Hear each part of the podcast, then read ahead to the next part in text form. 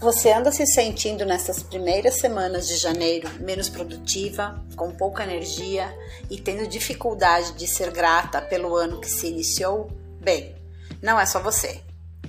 Com os planetas Marte, Ação e Mercúrio, Comunicação, que estavam retrógrados até metade de janeiro, tem sido mais difícil manter quaisquer novas iniciativas que esperávamos concretizar no ano novo.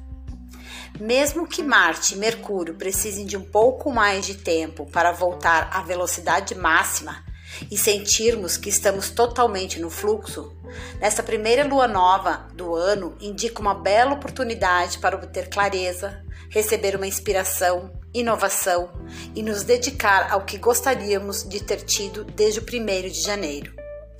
À medida que o Sol entra em Aquário, em 20 de janeiro, todo signo do zodíaco pode esperar sentir essa energia orientada para o progresso, tornando-o um movimento alinhado para estabelecer intenções e metas.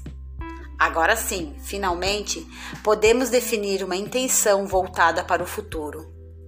Esta energia voltada para o futuro vai abrir portas para os novos começos auspiciosos.